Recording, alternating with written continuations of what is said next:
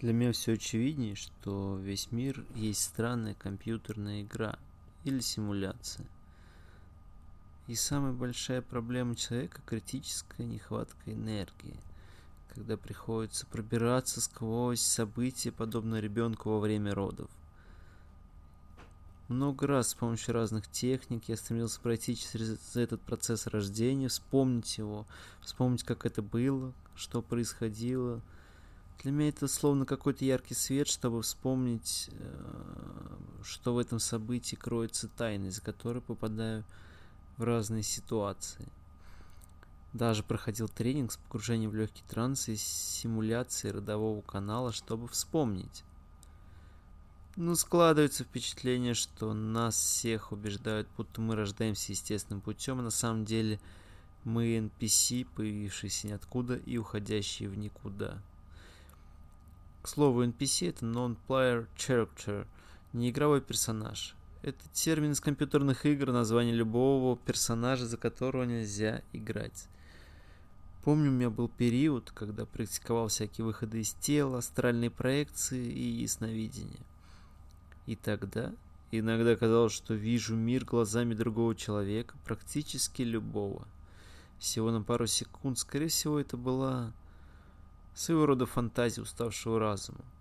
Но это незабываемое впечатление, потому что вместе с полем зрения улавливаются убеждения, страхи, принципы личности.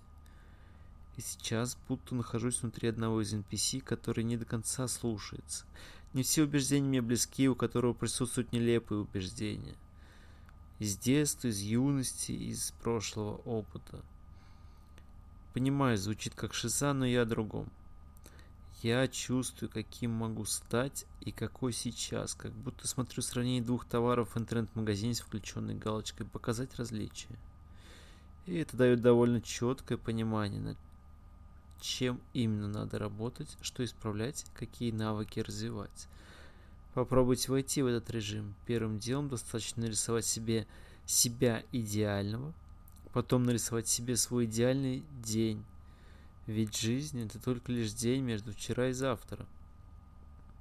Если попробовать и удерживать эти образы хотя бы по несколько раз в день, по несколько минут, начинают проявляться помарки, пустые места, пропущенные уроки жизни, точнее, неусвоенные уроки, возвращаться к которым совершенно не хочется, потому что больно, страшно, и было и было, что вспоминать.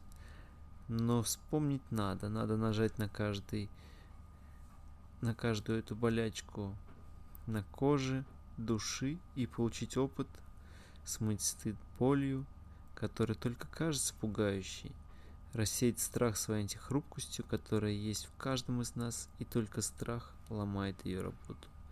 Не все решатся, не все пройдут, зато со многими встретимся на том берегу, в счастье и радости. Я верю в это.